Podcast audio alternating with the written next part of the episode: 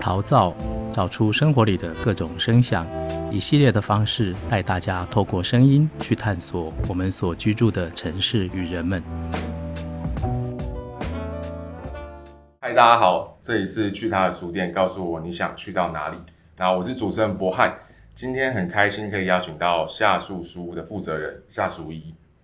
嗨，我是淑一，大家好。那在进入到对话之前呢、啊，我想先请淑一跟大家介绍一下自己。然后还有夏树书是一间什么样的书店？嗯，好，大家好，我是夏淑伊哦。那我原本就是呃作文老师，已经从事二十几年了。然后夏树书是三年前哦，因为呃希望实现梦想哦，因为我的教书生涯二十几年，应该说一直在推荐书吧。我一直在推荐书的过程，然后呢，又会诶希望家长呢可能去别的书店买。那后来因缘际会下，就觉得诶那就自己开书摊，自己自己成立一个书店这样子。那下树呢，它是一个比较特别的空间哦。我把我们是一二楼的建筑，然后把空间大家分成三个等份哦。一楼呢就是比较属于复合式的哦，有咖啡、茶品啊，然后大家可以在边呃，比如说办活动啊、聊天啊，或者喝喝咖啡哦。那二楼的区块呢，有一个就是书。哦，书，然后有新书，有二手书哦。那书比较特别的就是呢，我没有以一个主题为主哦，因为我是老师，我都告诉学生说阅读比较偏食，所以我们书店的书呢，并没有说走哪一部分，就只要我觉得好的书都有。所以绘本啊、文学啊、历史啊、地理啊，然后漫画啊，就是都有。那比较特别的就是我们的二手书。我们的二手书呢，我收购的都是以八九成新为主，哦，因为毕竟我们的客户层啊，小朋友学生比较多，还是希望说二手书是比较新的状况。那二楼另外一个区域是独立空间，哦，就比较私密的场合啊，或是怕大家的呃欢笑声太大会影响别人啊，我们就会有一个独立空间可以在里面，对，大概。夏树嘛，目前的空间大概是这样子。哦，因为我自己蛮好奇，是因为前面也其实有先做一些资料收集，嗯、然后我就有去看脸书啊，然后看 IG，、嗯、所以我其实有看到，因为我看 IG 的时候，其实我最好奇的是大家第一篇文，因为像我自己之前在整理空间的时候，其实第一篇文是想最久的，因为那是代有点代表我可能空间想传递给大家什么样的感受。对。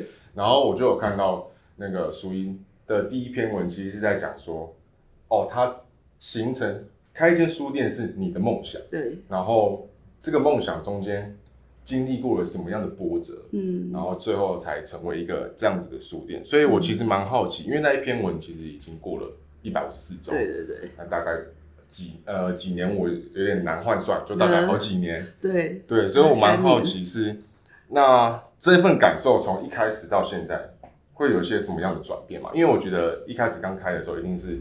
期待感、兴奋感，然后对于这个空间的未知的探索还很多。我很好奇，在经历过了一百五十四周之后，属于你对于这间书店有没有一些感受性上的转化或转变可以分享？好，这个问题的时间轴可能要拉长一点哦。呃，应该说，从我我从小就是一直对文学有梦想，可是小时候嘛。文学到底是什么？嗯，那对，那以后长大要做什么？然后其实一直一直不是那么的清楚，只是觉得我就是喜欢看书，喜欢跟人家分享书哦，所以就是一毕业就一直找跟文学有关的。我原本我还有去报社上班哦，然后后来发现，哎，有报社原来分很多，我被分到广告部，其实跟文学没什么关系对，那后来呢，又去企管顾问公司上班。哦，那当时的一些高信谈老师，你们可能都不认识的，呃、不太认识。我们就是跟他们办一些一一样讲座之类的，然后因为我是工作人员，就可以听他们讲座，就是觉得我的生命会一直一直扣紧文学，可是自己也还不大清楚说到底有什么职业适合我的。那后来辗转了，哦，因为那个作文哦恢复那个考试之后就。呃，转到作文老师这一块，然后就发现，哎，这好像是是我要的。然后做了二十几年吧，就觉得好像人生要有一些突破跟一些想法吧。然后接着就开了一些一间书店，哦，所以说等于是我送给我自己的生日礼物。嗯，那对，那这三年来你说挫折，挫折当然很多，可是为什么会先讲原本的？从二十几岁到现在，就是我会觉得挫折还蛮正常的嘛，哪有那个开什么创业没有挫折的？就是遇到了，然后就去解决；遇到了就去解决。那比如说三年来，当然我会去评估，可能刚开始我我对这个书的产业太乐观了。对，因为我自己买书哦，我不是一本一本的买，我是整箱整箱的买。所以你觉得可能大家也都是这样子？对，所以我觉得，然后我接触到的人就是。都是在读书的人嘛，都会跟我分享嘛。同温层里头，对，同温层，所以我觉得大家说书业不好，那是他们吧，跟我应该没什么关系吧。我我接触的应该就是爱书人什么什么的，然后一开了之后就，呃，当然就狂风暴雨了，就觉得哎、欸，跟想象中不大一样。可是就像我说的，就是有一个有这样的一个梦想吧，那我就觉得就是还是继续就是坚持下去这样。所以说，就是开书店这件事情，有让你原本对于文学的这一个想要从事文学的这件事情，有在得到更多的扩张嘛？因为我我自己印象中的书店，呃，可能就会是以举办讲座，然后来推广他们想要推广的书籍或什么。所以很好奇，就是因为老师你其实还有一个身份是作文老师嘛，所以我就蛮好奇说，那在书店开设之后，跟你自己原本的这份职业有没有什么？相呼应或相辅相成的地方，就是会想要带给学生什么？因为我想，可能开设作文作文班或者教学生们作文，嗯，某一种程度应该会希望可以训练到他们可以认识文学，或者更了解文学。所以我很好奇，开设完书店之后，跟原本作文班的这些学生啊，或者是哎家长啊，或者是老师们的互动，是以什么样的方式在互动的？OK，好，其实我这样从事作文教学二十几年啦，呃，凭良心讲，我觉得需要教育的是家长哦。家长吗？就是家长有一些观念会停留在比较之前传统的，所以我开书店之后，我有先办一个大人的读书会。哦、uh huh. oh, 对，就觉得因为自己以前很喜欢参加嘛，那现在就自己办，然后诶，从挑书选书啊，那告诉家长，要孩子喜欢阅读哦，最好家长自己先喜欢阅读，uh huh. 就是从诶阅读的一些不同的视角，然后去告诉他们，而且现在跟以前不一样了，像我们的作文教学我是不教成语，不教家具，我们是不走传统路线的。对，因为我的印象中，我以前在学作文的时候，其实老师就会教说，可能你开头你就先写个什么起个头，然后名人跟一个什么名言先引用，对对对，完再再开始论述。对那老师你是怎么在教？对，因为我发现有一些孩子啊，像有些都是有来啊，是被拖着来的，哭哭啼啼啊，哭好久，就是不喜欢作文啊，他可能没有兴趣在上面。对，我就问他说：“你为什么不喜欢作文？”那，有些小朋友就好可爱。干嘛都要写一些死人的话呢？我不能讲我自己的话吗？为什么要背那些？我说对对对，你讲的真有道理。我说那你要不要来听看看？我说我们这里就是写你自己的话，嗯、在作文世界你最大，什么都不要背了，什么都不要用了。然后我就觉得，哎、欸，那孩子就觉得，哎、欸，好像是他们没听过的哦。所以那在我去跟他们解说之后，我就发现，哎、欸，其实孩子本身。都不排斥写作，而是排斥在自私的状况下用别人的话来想自己的想法。哦，我有点懂意思，有点像是他们透过上作文班，其实他们可以更以自己的论述方式去写，而不是照着条条框框的。可是这样的东西，家长能理解吗？因为我觉得家长会带小朋友去上作文班，其实某个程度就是希望他的国文成绩是提高的。嗯、对对对。所以他的目的并不是。应该说不一定是要让小朋友有多喜欢文学或者是写作这件事，而是他希望他看到他的成绩有显著的成长。所以我好奇这两者之间不会有有冲突到吗？或者是家长是？要怎么去理解这件事？对，蛮多家长问我这个问题哦。那我的想法是，你要先喜欢，你要先热爱这个行业。就像我喜欢文学，就会有打死不退的勇气。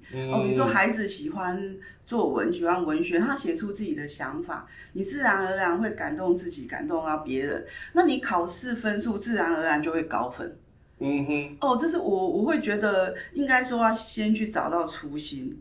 哦，就像所以后来啊，我的学生在一些作文比赛的成绩其实都蛮好的。就让他们先对这件事情有兴趣之后，其实自然而然的。对，因为我们说作文其实最主要是感动人嘛，跟以前我们的理解不一样，嗯、而且现在整个会考作文的方向，因因为新课纲嘛，他是希望孩子有自己发表自己想法的一个意见的一个机会。所以现在的考试其实不太像我们以前那样，在评分上可能比较死一点嘛，现在是比较。对，所以我我还有一会有一堂叫评审课，就是让学生或是家长去理解。比如说，你看嘛，一般都是下雨就用乌云密布，然后就用那个。不是我们那时候最好笑的是，那个什么作文，大家都会写说什么家里亲人有些人死掉，然后就写一些比较感性的，嗯、就是大家会从这种方面去写。现在大家在写的文类有变得比较多元一点嘛？哦，当然是有，而且我不喜欢他们用成语，就是比如说，你看每个结局都用依依不舍。哦，哦，你看我的校园，我依依不舍跟校园说再见了。然后阿公阿嬷哦，也是我依依不舍跟阿公阿嬷说再见了。然后连运动会也是我依依不舍跟今年的运动会说再见了。因为我会让他们当评审，就是我们看的量很大，一般家长可能只看到自己的小孩，像了不起生三个吧，顶多四个，对，看三篇 四篇，对，他不是像我们。所以说，我会比较了解评审的一个心态。你为什么会给他高分？你就是要特别嘛，你就要有创意嘛。在所有的都差不多，差不多，你就是分数会很平。哦，了解。那这样的话，书店比如说有一些活动什么，也会让小鼓励小朋友来参加嘛？对，我会鼓励他们。比如说像这一次那个维仁老师的一个三国，我就会建议一些高阶或是国中的，然后谈到阅读素养啊，就会鼓励他们来参加。因为毕竟写作，你还是要阅读为基础。对，当然。你觉得书店在这样的，就是刚刚在聊作文班嘛，嗯、在这样的教学环境底下，会扮演着什么样的角色去去互动？因为刚刚可能从呃作文班这边可能要考量的是，他要面对到的是家长，对，然后先说服家长愿意让小朋友进来去喜欢写作这件事情，而不是以单纯的分数为考量。那拉开作文班有一个身份是书店，那书店在这里面的角色又会是什么？我对我来说也也是说服家长的一个过程。就是书店的主要的受众，大部分也都是对，大部分大部分还是家长学生，当然会有一些办活动的话，就有一些文青或是呃附近的一些朋友会来。对，就比如说好了，我曾经遇过一个家长哦，他要找《古文观止》给小朋友看，那我就会问他说：“那请问小朋友几年级？”他、嗯、小学二年级。我说：“这这这，嗯，会不会太太太难为小孩了？”会会对，他就 说：“嗯，就是要培养啊什么。”我就跟他说：“你要不要先找他来书店看看，先从他喜欢的入门。我我还是觉得，不管写作还是阅读，都要喜欢为主，先让他找到喜欢的，他才会想看。”嗯，当然，那这样对于比如说比较小的，就你刚刚讲好，可能二年级比较小的年年级的，然后中年级的、高年级的，分别到书店的话，会推荐他们什么样的？呃，其实我大概都会跟小朋友大概聊一下，因为如果是我的学生的话，我就会很清楚，就会直接介绍。嗯、啊，如果说一般的我不认熟的孩子，我就会大概问他，我大概会先拿个绘本或是桥梁书。哦，先跟他讲一下，那大概看他喜欢什么，然后再去推荐。比如说男生通常如果说，哦，当然，因为有时候小朋友喜欢绘本，可是有一些家长会觉得还是希望买文字比较多的。哦，为什么？呃，他们觉得物超所值吧。你说同样的一本书，然后文字量比较高，对对对，用图就被稀释是吗？对。可是可是我我的理解会是对小朋友来说，其实图图的传递的讯息会比文字再更。直接一点，没错没错。对，然后可能习惯之后才比较能去感受文字给他的一个。对，嗯、对，大部分都这样，因为像我们书店有卖漫画，嗯，这个是很多家长问我说：“老师，你为什么卖漫画呢？你不是鼓励阅读、鼓励写作，为什么卖漫画？会不让他们买吗？” 我说：“我说家长，呃，大部分 就是希望他们都去买有文字的书，那我就。”我心里在 OS，你没有童年吗？对啊，就是我很好奇，那属于那种你你对于漫画就这个呃表现形式来说，嗯、你觉得给小朋友会是什么样的内容？嗯，因为首先嘛，我觉得漫画就是吸吸引孩子。嗯，那我觉得漫画跟绘本一样哦，你可以去谈得很深嘛。比如说，呃，近期的巨人哦，比较争议性的漫画，说我们可以从围墙围墙的意象来去谈啊。我就把哎，其实它可以拉。拔到更高的一个层次，那我觉得在我这样的叙说，或是说，比如说像前阵子很热门的一些鬼灭，嗯，我说虽然他是杀鬼，可是那些鬼哦，他们原本都是善良的，因为不一样的呃事情，然后才改变了他们。哎，那是让孩子了解，哎，每个人都是一个善良的，就是说我会去再去导引家长，其实漫画并没有不好，要、嗯、要看我们怎么看，对。因为毕竟漫画也是成人的作者去去制作的，本来也会包含一些他对这个世界观的想法。对，对，所以后来我干脆就开了一个呃漫画呃《鬼灭之刃》的那个阅读写作班。哦，真的吗？对，阅读写作班要要写什么样的内容？教大家怎么写漫画吗？的阅读心得，你看了这一篇漫画之后，你的想法，哦、对你切入的点，那还有教他们写广告，还有教他们写诗。就是为一个比较多元的方式，所以所以写作班是有带小朋友们创作诗的。对，哦，他们我好好奇他们他们有没有哪一首诗是老师你比较有印象可以分享？呃，比如说《鬼灭之刃》吧，它就有一个呃，不一定要诗的全文啊，对对对，它就是一个意思，它就是哎、欸，抽取一包抽了一包卫生纸哦，让他很感动的点。他就是用一包卫生纸的意象哦，抽完了来强调他有多感动哦，就像我们讲哦，你只说很感动很感动，那太抽象了。对，那我们并不会，我们不会感动。哦，那个很表面。对，有的小朋友说感动成一千，我说也不会感动，我要他们去找一个意象。他说哦，老师，那我写我抽掉一包卫生纸，哇，我说棒，这个意象就很棒。那那听起来就是老师你在带写作班，然后以及在经营书店的时候。有很多的时间是在跟小朋友互动，就是有点算是让他们去练习怎么样可以把自己的想法，对，以文字的方式诠释的更明白。你觉得他们呃，实际上有帮助到他们，可能在日常生活中更愿意去表达嘛？不管是跟可能师长，或者是跟父母，嗯，你有观察到这样的？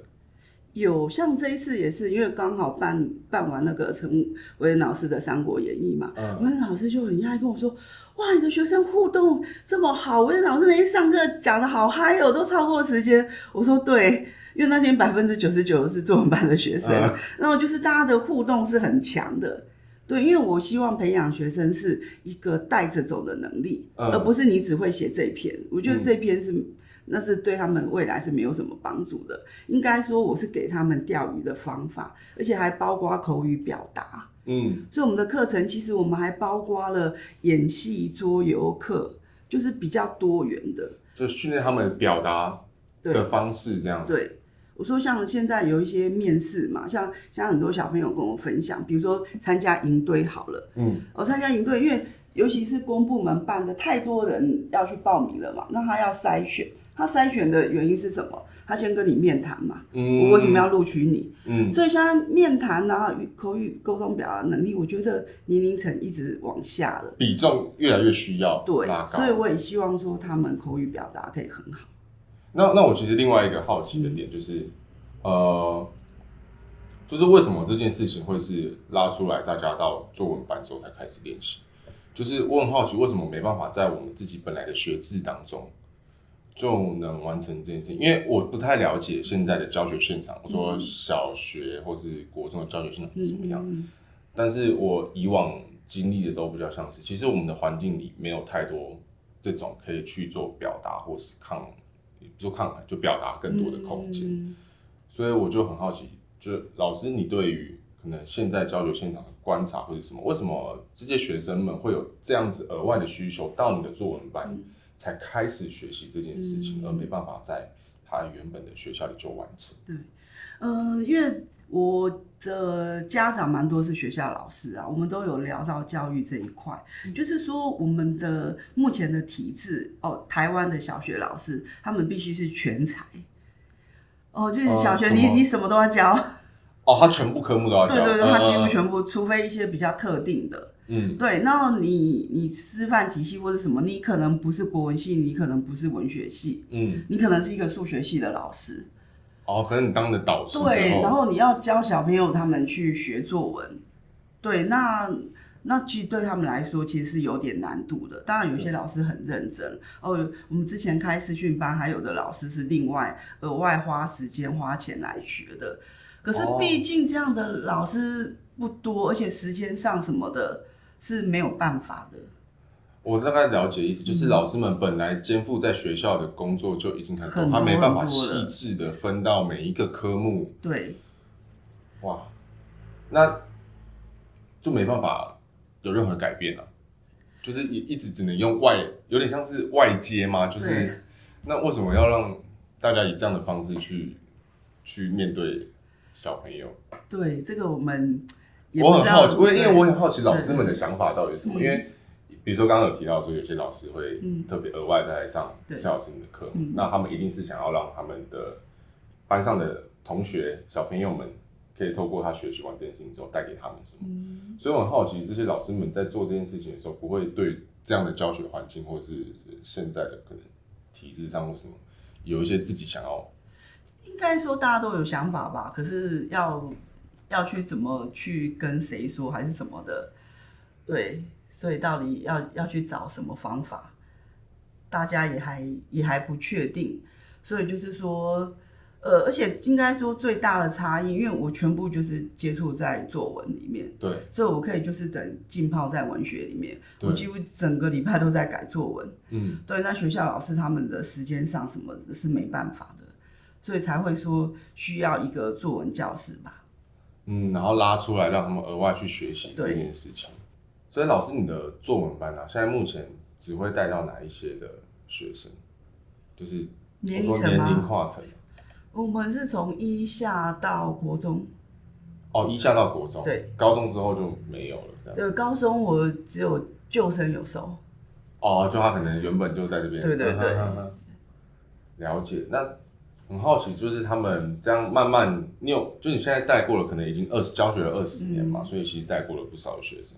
很好奇有没有哪些学生是一直进入到高中之后，他可能对于文学或什么还是持续有很多的兴趣的。就应该说影响到他之后再选择，可能他想了解或想学习的东西上，有其实还蛮多的。就是我也鼓励他们说，就是继续投稿，然后继续写作。对，那有的也会去念一些中文系，只是说家长会比较担心。那有个家长还跟我说：“老师，他们说我们是儿子，哎，他填中文系，哎，要不要跟他聊一下？” 那我就很好奇，那现在大家对于中文系的想法会是什么？就是。呃，比如说像老师，你很喜欢文学，对，所以你原本也是读中文系，中文这个科系嘛，就是大家的刻板印象都会是，哎、欸，其实我读完中文系之后，我可能不太知道对应出来我能做什么样子的工作，对，做专业对。那老师，你觉得中文系或是文学这件事情对你来说影响最大是什么？对，应该其实我觉得中文系出来其实可以做的很多，哎，嗯，比如说你可能你可以去填歌词啊。哦，或者传统我们所知道的，可能就是编辑啊，或者学校老师，或是补习班的老师啊。那我觉得现在很多元啊，你可以去写广告，你可以去写行销文案啊。嗯，对。那我觉得我中文系对我来说也也是一个梦想啦，就是不知道我是一个比较明确，我从小就觉得我要念中文系的，对，就是这样的一个人，所以我的目标是比较明确的。那我就觉得，哎、欸，一个工作里面可以一直读书，就像我的工作好了。嗯哎，我觉得奇怪，怎么有有人的工作这么好？我就是一直工作，就一直看书，然后看书跟大家分享，这就是我的工作。哦，有点像是老师，你好像有点把就是可能工作跟自己喜欢的东西有点这样结合在一起，让你可以一直经营在这一个领域或类别里。对。那老师，你不会观察到说，因为现在我不知道，就是从大学来说，嗯、就是我会观察到，其实蛮多的文学院或者是商管学院的科系的。人数越来越少，所以我很好奇会不会在前端，嗯、可能国中、国小他们来，可能选书上，他们也会倾向让孩子比较可能会去选二类组啊，或三类组之类的。对，对，对，对。那你觉得这样子，在你的观察啦，就是你觉得会对未来这些学生有什么样的影响？嗯，我对啊，因为时代的趋势啊，这样的应该还是会比较少。嗯、可是以我观察，我会我觉得还是会有两极啊。嗯，因为毕竟文学它是属于比较心灵、比较灵魂的，我觉得它还是、嗯、它是一个 AI 所没有办法去取代的。就是它的不能的被取代的那个感受性会在哪里？就是当他们真的因为这样子的选择而比较少接触文学的话，你觉得对他们未来之后的人生会有什么样的影响？应该说，我们就说你有没有去触动到你的人心？嗯、就像以中文系来讲哈，我记得我们以前呐、啊，就是哎、欸，你可能落点在中文系，你就去读了。嗯、那以 以对以现在来讲，你这样去读中文系，我就会觉得很危险了。怎么怎么说？因为就是你，因为你毕竟你不是很真的很喜欢文学，你只是因为落点。嗯、那我会。建议现在的孩子就是说，你除非像我，可能从小就向往文学，你就是希望经营在文学的，你再去念中文系，就是因为我们说人生一定会有遇到挫折嘛，不可能那个一帆风顺。嗯，对，你要是有这个初心，你要是喜好喜欢，我觉得就是不会有什么问题。老师，那为什么你会从小就开始向往文学这件事情，以至于到后来还开始接书店？就是有什么样小时候对于文学上的？感受或什么让你特别喜欢文学？然后对，我不知道，我妈他们都说就是就是天生的。你说小时候、就是？对，因为小时候我就是看报纸，嗯、因为可能环境吧，以以我这个年纪，嗯、我小时候家里是有订文学杂志的。哦，是有订杂志的。呃、对，嗯、应该说在我这年纪，我问一般都都没有的。嗯，对。所以说是家里可能本来就给你一些常常让你接触到文学的东西，对，所以你有兴趣这样。对，那比如说像我们有时候哎毕业啊，大家就找工作嘛，那我妈就跟我说，今天要玩啊，赶快去玩啊，以后上班就没得玩了。哇，家里是很很开明的的家庭哎。对，我我小时候还以为我们家有很有钱，或者没有，我们家只是小康，只是我妈妈他们对我的教育就是哦，你喜欢做什么就去做什么。所以，我平常我都在看书，我都在看简报。比如说，我还记得我小学毕业那个暑假吧，我就把《飘》看完了。《飘》是什么样的书？就是《乱世佳人》，哦，有拍电影。对，我小学六年级就把那套书看完了。所以，其实夏老师，你没有经历过太多，可能在找寻自己对于什么东西有兴趣的这件事的过程，是吗？对，我我觉得我跟人家比起来，我比较没有这方面的一些问题。哇。对。因为因为对我来说，就是我我会很多的时候在可能，因为我就是像可能像老师你刚刚讲，我可能落点到哪，我那时候觉得呃这科系不错，我可能就填了，嗯、然后附近周围的大家也觉得说哦这个领域还不错，所以你应该去念，之后可能会比较好找工作或什么，对但是就会碰到一个瓶颈，会是那我当我不喜欢这件事情的时候该怎么办？嗯、所以我就很好奇，会不会其实有很多学生。他们在面对到这个环境的时候，嗯、其实也会有很多这样的心思，就是他不太喜欢现在在做的事情，但是他不知道该怎么样去找到他喜欢做的事情，对。会有吗？在老师你的蛮多的，像很多人选科系，他就是会跟我说就不排斥，嗯，对啊，就不排斥，他是从删去法的，就是不排斥，但是也没有到喜欢。所以这个又又牵涉到我们要从小扎根，嗯，所以为什么我的书店没有太多的分类？我就希望他们去找找你喜欢看的哦，比如有科学类、有漫画类，你慢慢慢慢去看。因为我觉得很多事情，如果我们不是很确定，我觉得就是在书里面找答案。所以老师，你觉得书有某一种程度上的不可取代性吗？对。没错，但现在碰到的，其实书店很常碰到的瓶颈会是，其实也有电子书。对。然后，如果是以讲获取资讯这件事情的话，我们可能网络上也有很多可能 YouTube 或者是什么的影片。那老师，你觉得现在开一间这样子的实体书店，书这件事情本身，嗯，它具有什么样的意义存在？相比于其他这些媒介？对，我觉得就是可以呃去找书吧。哦，因为你在网网络上，我也我之前也会在网络上找书啊。嗯嗯，我们可能就是看一个书名什么的，或你打开之后，连我我觉得我对书很熟，我觉得我、嗯、我在网络有时候都会买到地雷，因为有时候可能版面还是什么就不是你所要的。嗯，那我觉得实体书店它就是你可以在当场看，然后你还可以跟店员去聊，然后去找一下书。我觉得这是实体书店还蛮重要的一件事情。有点算我稍微同整，会有点算是一种互动嘛。对，就实体书店有点像是给人家一种他在透过这个书，然后去跟周遭这个环境互动的感觉。对，对哦，那那我另外很好奇，因为夏老师你有提到说你的书里面放了很多不一样的种类，希望让大家可以进来到这边探索，呃，自己可能喜欢或不喜欢的书籍类型嘛。嗯、对，我会很好奇，就是。呃，因为我之前有问过，就像魏老师那时候访谈的时候有问过他一个问题，就是如果最后只能在呃书店里面放一本书的话，会是放一本什么样的书？呃，会问这个，就是因为前面有问他对他影响最深的书是什么，嗯、然后再问放书店的书，嗯、所以我现在也想问，就是呃，因为对我来说这两个概念是不太一样的，嗯，对，有你这一个。问题，但是我我想了比较久的一个问题哦、喔。嗯。对，因为我觉得哦，好难哦、喔。很难吗？对，我就一直在，因为我觉得它不一样的点有点像是我我要放在书店，就是我要给人家看。对对对对。对，那就不一定是。对。对，我很好奇那个讯息到底会是什么。对，所以后来后来我就想，嗯，就是那一本《我在书店等你》，我今天有带。哦，可以跟我们介绍一下那一本书吗？对。哦，因为我觉得从。我觉得从书名哦来讲，就是一个呃，我在书店等你哦。然后它呢是里面呢三浦子苑的写的哦，它里面有关于很多书很多的一些想法。对，那我们有点类似书评，可是它是比较软的哦，它也没有一些，它字数也不多哦。比如说我们可以去，就是评论。对，只是、嗯、呃评论，它是有点像赏析，然后他的心得。对，然后它就是短短的。嗯，哦，短短的，对，我觉得可能是可以让大家找书的一个探索吧。对，比如说这个是，诶、欸，他对《源氏物语》的一些呃一些想法这样子，对，里面就还蛮多的。我觉得如果能放一本的话，让大家来说，会从这一本你再去延伸你希望找的书吧。哦，为什么为什么会是这本而不是其他的？就是在想了那么久之后，最后决定。因为我觉得它比较柔软一点。怎么怎么说？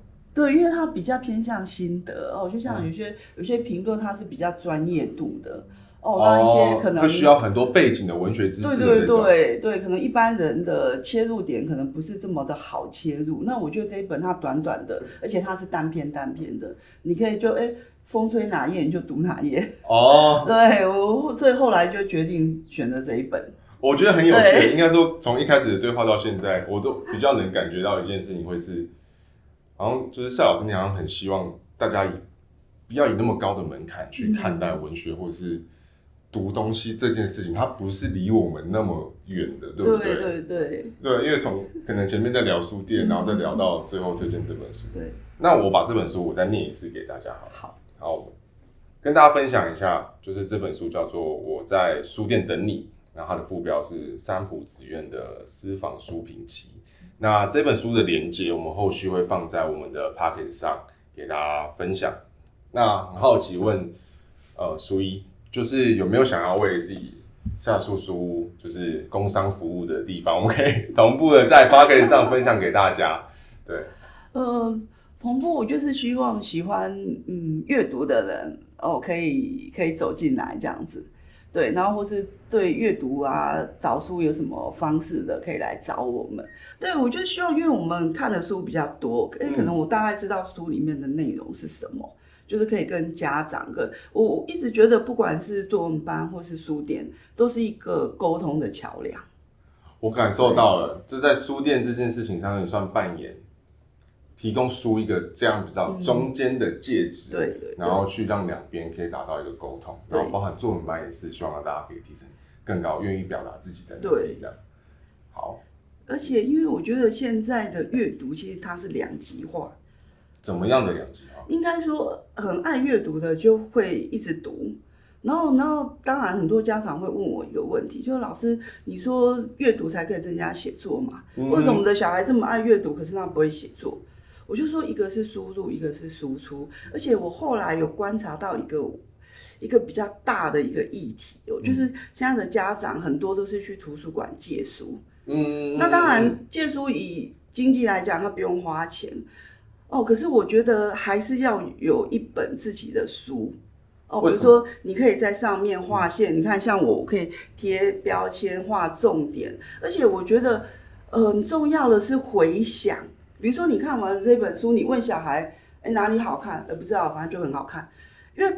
可能妈妈就拿去还了，哎，可能匆匆忙忙之间就拿去还了，他他也忘记他看过这本书了，或是他大概只记得书名。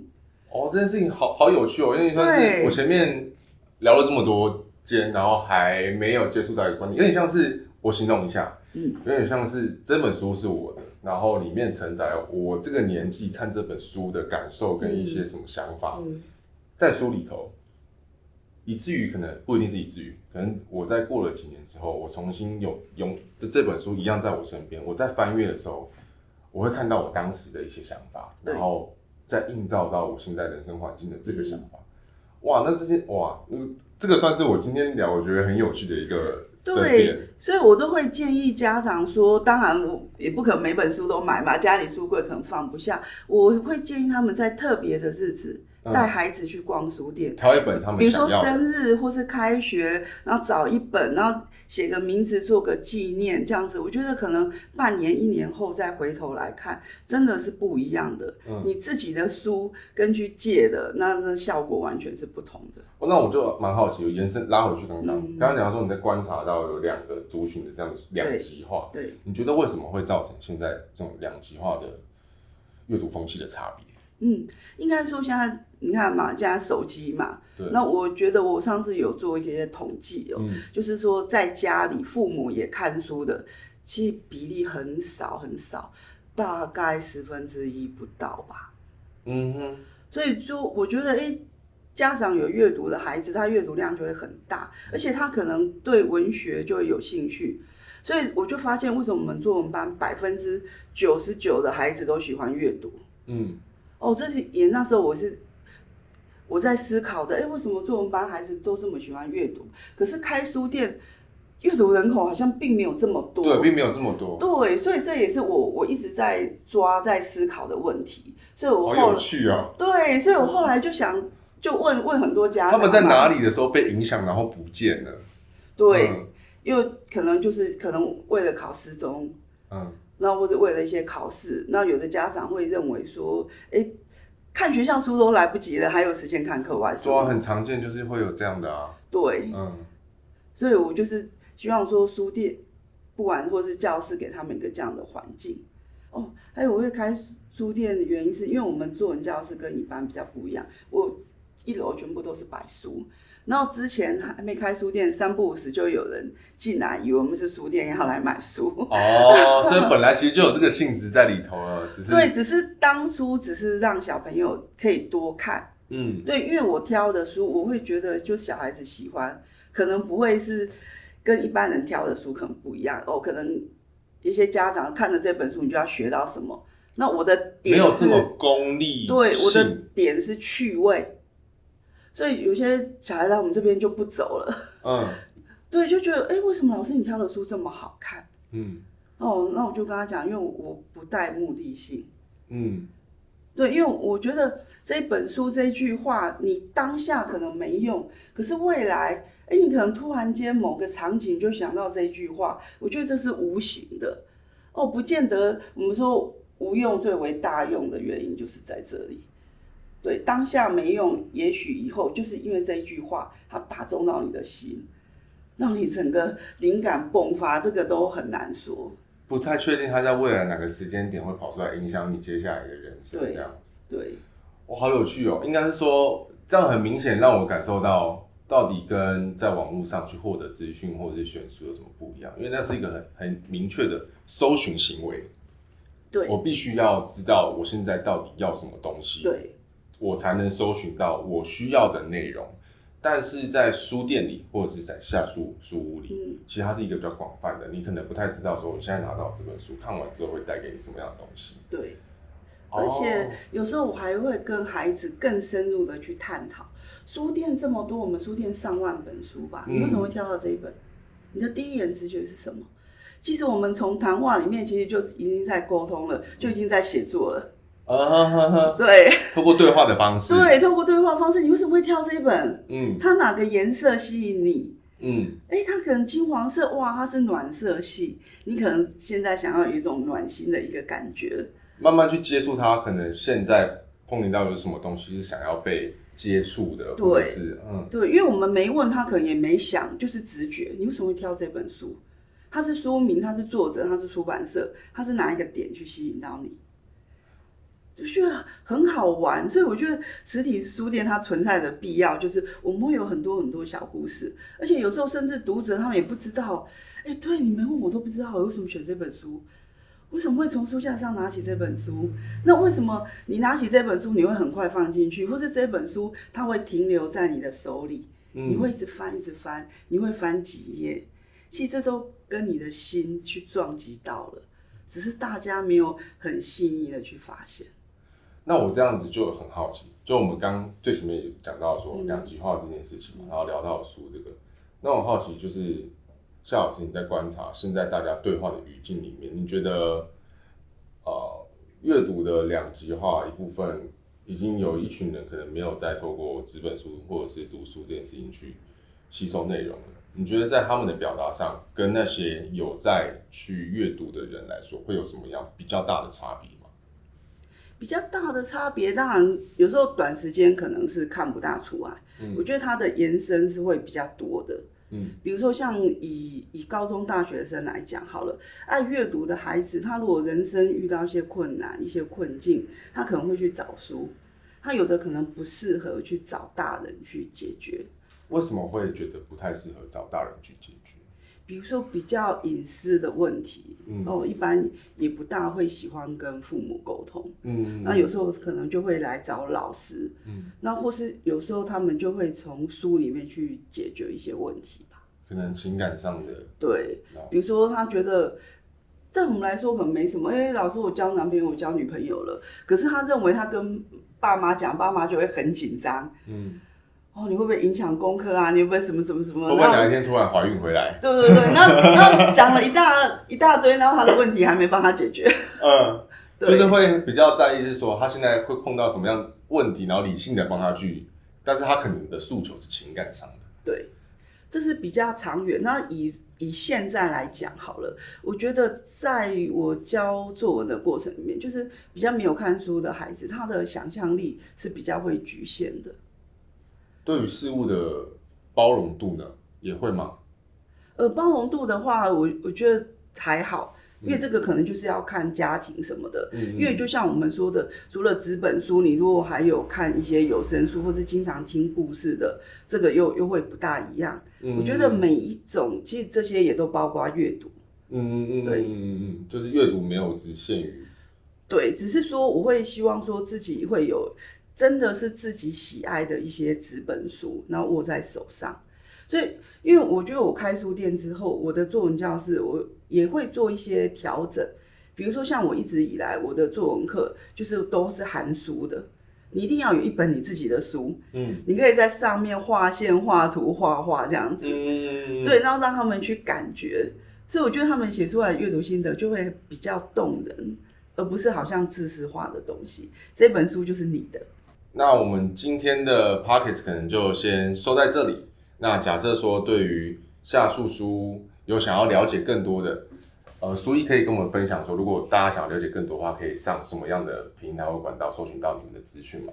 哦，就是 FB 搜寻夏树书，对对对，夏树书的粉砖。接下来的相关的连接，包含刚刚推荐的书目，我们都会放在我们的 Podcast 的推荐栏。那大家有兴趣的话，都可以。上去去点选，然后更了解夏树书屋是一间什么样的书店。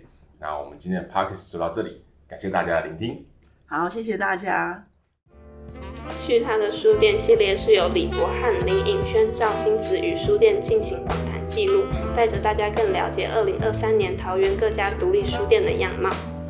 本系列由文化部创新书市舒畅桃园阅读生活计划赞助播出。